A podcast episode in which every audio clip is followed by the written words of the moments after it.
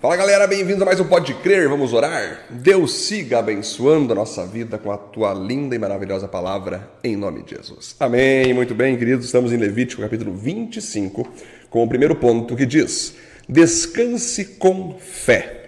O Senhor Deus falou com Moisés e mandou que ele desse ao povo as seguintes leis: Quando entrarem na terra que o Senhor Deus vai lhes dar, deixem que de sete em sete anos a terra descanse em honra ao Senhor.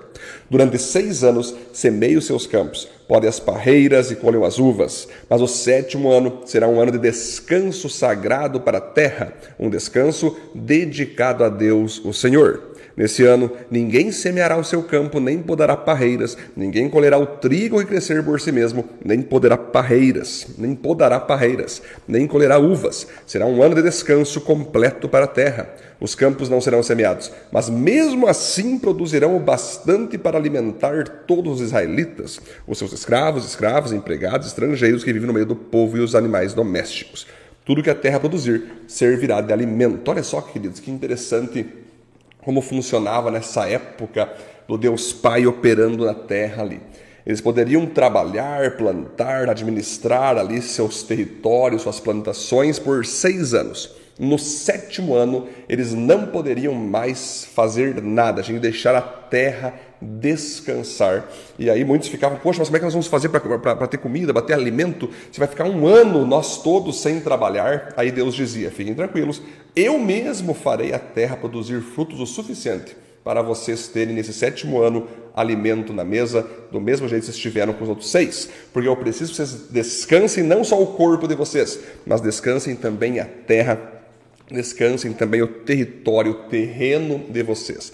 Nesse momento, era necessário ter muita fé. Nesse momento, era necessário descansar muito no Senhor, porque um ano, imagina só, queridos, ficar um ano praticamente sem você arar a terra era de fato uma situação que tinha que ter muita fé. Mas todos aqueles que faziam isso recebiam de Deus ali a, a sua recompensa, recebendo frutos que vinham do nada. Isso significa, queridos, que Deus, Ele nos manda ser pessoas que confiem nele, não só quando estamos trabalhando, mas naquele momento que nós estamos de férias, naquele momento que a gente tira um tempo para descansar com a família, naquele momento que a gente para para assistir um filme, descansar um pouco a cabeça, não ficar mais com os estresses do dia a dia do trabalho, é nós acreditar que mesmo nós, estando num momento ali que aparentemente não estamos trabalhando, nós devemos saber que Deus está trabalhando por nós.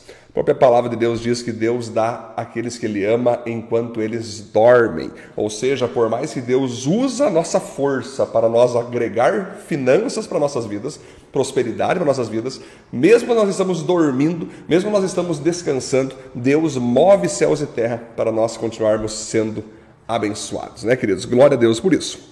O ponto 2 Perdoe e libere pessoas para viverem seus novos ciclos. Contem sete semanas de anos, isto é, sete anos vezes sete, o que dá um total de 49 anos. No dia do sétimo mês, que é o dia do perdão, mande o homem tocar trombeta por todo o país, pois esse ano que vem, depois de quase 40 anos, é o ano sagrado da libertação, em que vocês anunciarão liberdade a todos os moradores do país. Nesse ano, todos que tiverem sido vendidos como escravos voltarão livres para suas famílias, e todos os campos que tiverem sido vendidos voltarão a pertencer ao primeiro dono. Nesse ano, ninguém semeará os seus campos, é, e serão e ninguém semeará os seus campos, nem colherá o trigo que crescer por si mesmo, nem podará as parreiras, nem colherá uvas, pois o ano da libertação é sagrado para o povo, e nele todos se alimentarão somente daquilo que a terra produzir por si mesma. No ano da libertação, todas as terras que tiverem sido vendidas voltarão a pertencer ao primeiro dono. Na venda ou na compra de terras, não explorem os outros. O preço será calculado na base do ano da libertação, pois o que se vende não são de fato terras, mas as colheitas que elas produzem. Portanto, o comprador descontará do preço número de colheitas desde o último ano da libertação. E aqui vai falando então que nesse ano do descanso, queridos, de sete em sete anos, então, existia ali a festa da libertação de pessoas que eram escravas de seus donos. Naquela época, então, gente, ainda não se tinha aquela noção que não poderia ter escravidão, escravatura. Naquela época, a escravidão era vista praticamente como hoje é, é visto um empregado. Né? Existia ali os setores, os empregados da casa, que eram judeus, os escravos, que muitas vezes a maioria não eram judeus, mas eram vistos naquela época como os dias de hoje é visto um funcionário, alguém que trabalha para o seu patrão, tudo mais. Vai passar o tempo, nós sabemos, vai ser abolido a escravatura no mundo, né? Mas ah, naquela época ali é, era liberado por Deus. Deus permitia, não que Deus concordasse, mas tem a revelação progressiva que com o tempo Deus foi fazendo o homem entender o que era certo, o que era errado e tudo mais. O apóstolo Paulo, né? Ele, quando você lê o livro de Filemão ali, ele vai conhecer Onésimo que era escravo de Filemão. E o apóstolo Paulo não, não, não, não condenou Filemão por ter um escravo, porque era uma cultura da época, né? mas ele queria que perdoasse Onésimo e o recebesse de volta. Né? Então existia isso. Nessa época, até os, boa parte da época de, do apóstolo Paulo, de Cristo Jesus. Mas o legal é que no sétimo ano, se aquele escravo, então, quisesse voltar para o seu antigo dono ou quisesse deixar de ser escravo, ele então tinha a oportunidade no sétimo ano de ir embora ou se ele quisesse permanecer ali como seu patrão, mas ele tinha que ficar no mínimo mais seis anos ali, obrigatório, trabalhando para seu chefe, não tendo outra chance, a não ser quando viesse outro sete ano, outro sétimo ano que viria para ele poder ser liberto. O que, que significa isso, queridos? Olha que interessante.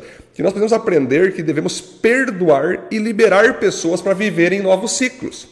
Muitas vezes vamos ter amigos, vamos ter muitas vezes pessoas da nossa equipe, vamos ter colegas de trabalho, vamos ter familiares, vamos ter pessoas queridas que vão em algum momento querer iniciar um novo ciclo na vida, vão querer ir morar em outra cidade, vão querer participar de outra igreja que, que, que não seja mais a sua, vão querer ir para outra empresa que não seja mais o teu setor que tu trabalha, né? Vão querer viver outra coisa, vão querer fazer outra coisa da vida. E cabe a você então Cabe a você, cabe a mim, nós entender que a vida é feita de ciclos. Você mesmo vai fechar vários ciclos para abrir outros ciclos. Por que as outras pessoas não podem fechar ciclos e abrir novos ciclos? É o ano da libertação. É nós favorecer, é nós permitir, é nós abençoar aqueles que andam ao nosso redor quando eles quiserem fechar um ciclo. Até mesmo se eles não quiserem mais ser amigo íntimo seu, né, e criar novos amigos, nós como pessoas de Deus temos que entender que o ano da libertação envolve fechamentos de ciclos e início de novos ciclos e cabe a nós perdoar, cabe a nós liberar essas pessoas. Né? Nós vamos ver também o ponto 3. Olha que interessante. Tudo pertence a Deus. Nós somos apenas locatários daquilo que nós temos. Olha só.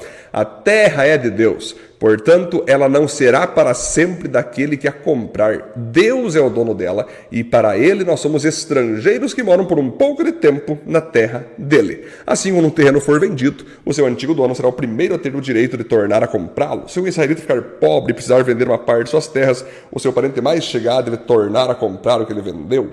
Mas ele não tiver um parente que compre as terras, é possível que mais tarde ele mesmo fique rico outra vez, podendo assim comprar o terreno que vendeu. Então nós vamos trabalhar aqui, gente, as partes territórios, né? Que cada israelita ali tinha um terreno próprio, onde ele tinha sua casa, né? E cada um ia pagando conforme podia, com suas posses, né? Mas todos deveriam entender que por mais que cada um comprava o seu próprio terreno, por mais que cada um tinha a sua casa, tinha o seu móvel, tinha o seu bem, que aparentemente pertencia a eles, eles nunca deviam esquecer que, na verdade, aquilo não passava de um empréstimo de Deus para eles. Porque no momento que Deus quisesse levar um deles através da morte, ó, acabou teu tempo na terra, tchau. Cara, Deus tem esse poder. Ah, mas a terra é minha, Senhor, deixa eu ficar aqui. Não, cara, eu quero que tu, eu quero levar você. Então vocês entendem, gente, que a terra é de Deus, os seres humanos são de Deus. Deus sabe quando a pessoa nasce, Deus sabe quando a pessoa deve morrer. É Deus quem comanda tudo. Então, na verdade, tudo que nós temos hoje, por mais que a gente comprou, está registrado, é, na verdade é um empréstimo que Deus nos deu. É tipo uma locação, é um aluguel que a gente está pagando aqui, pagando mesmo que seja nosso, estamos comprando, mas é de Deus. De Deus é a terra e tudo que nela há. Portanto, nós devemos entender então, queridos, que devemos administrar nossos bens e fazer com que nossas riquezas, olha que interessante, permaneçam em nossa família através de algo que nós chamamos de herança. Porque aqui diz que se um homem então acaba partindo, Deus leva esse homem, esse terreno tem que ser vendido para a pessoa mais próxima, né? Tem que ser vendido para um parente, de alguma forma tem que pertencer, tem que permanecer aquele terreno como familiar daquele que Deus levou. Olha que interessante o princípio de honra aqui, de as coisas ficarem na família de quem recebeu, de quem conquistou aquela terra. Por mais que pertença ao próprio Deus, Deus faz questão que aquilo permaneça na tua família. Se não for possível, pode ser uma outra pessoa comprando, como Deus libera aqui. Mas o que a gente percebe então, queridos, olha que maravilha.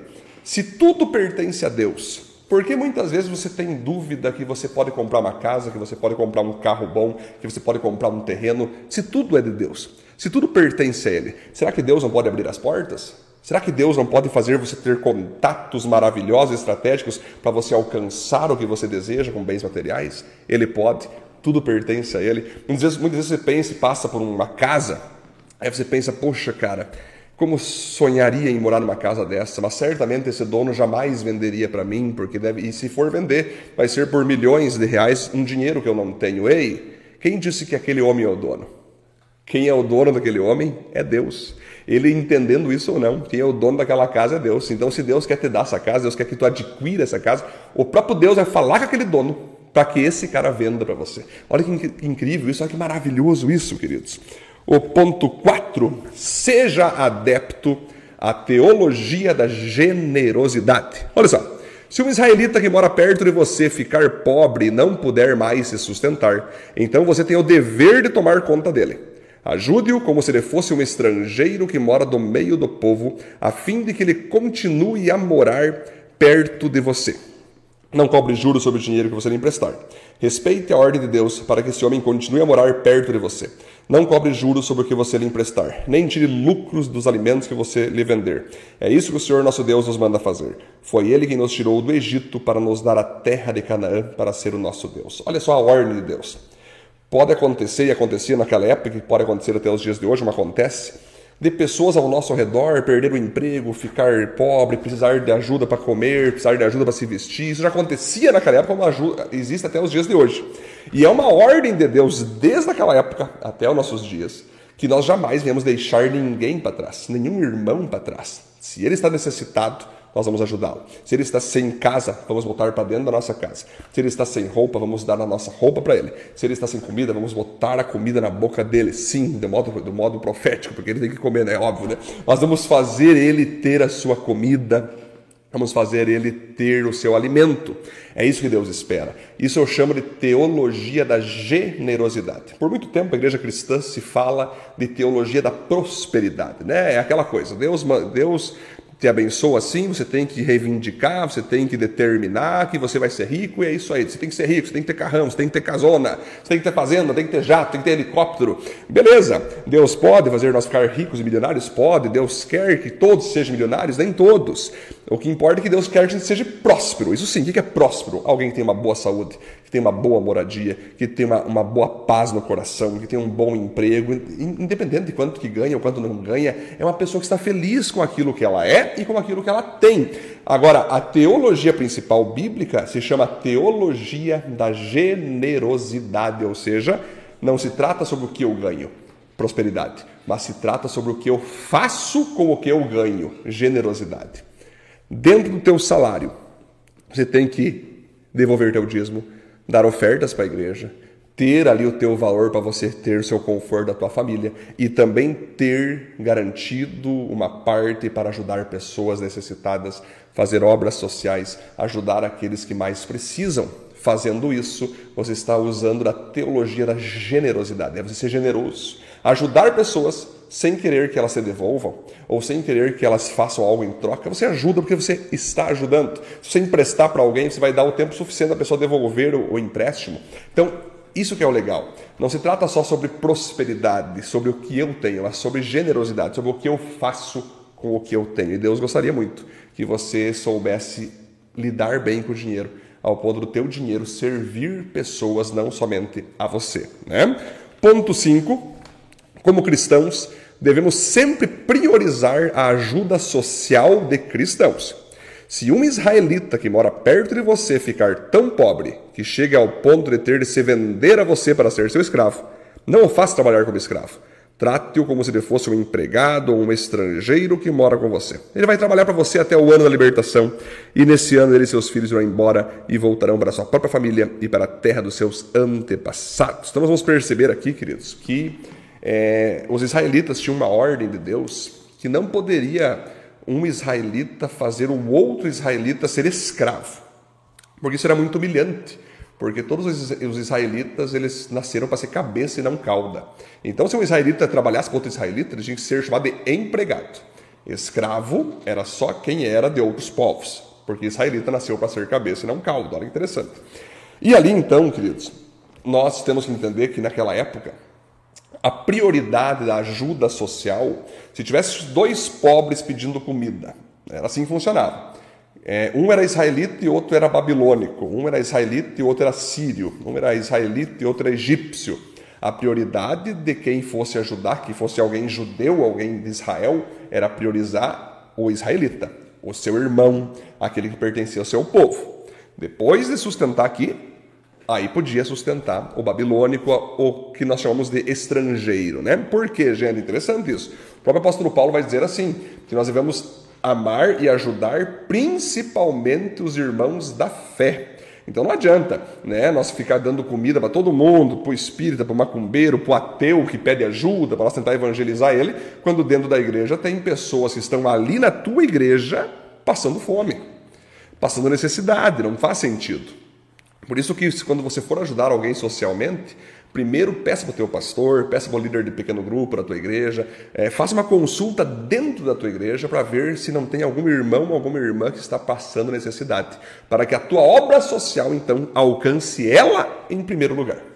Depois de você entender que você então tem ajudado pessoas da igreja e você está fazendo isso e está suprido o povo da igreja, finalmente você então pode e deve sim ajudar pessoas de outras religiões, ajudar pessoas fora da igreja aonde você pertence, porque é assim que devemos fazer como cristãos. Vamos orar? Deus, muito obrigado por mais um tema maravilhoso de estudo da tua palavra. Que o Senhor venha sobre nós com essa teologia da generosidade, para que não venha só ter, mas venha saber o que fazer o que nós temos, de modo a glorificar o teu nome. Em nome de Jesus. Amém.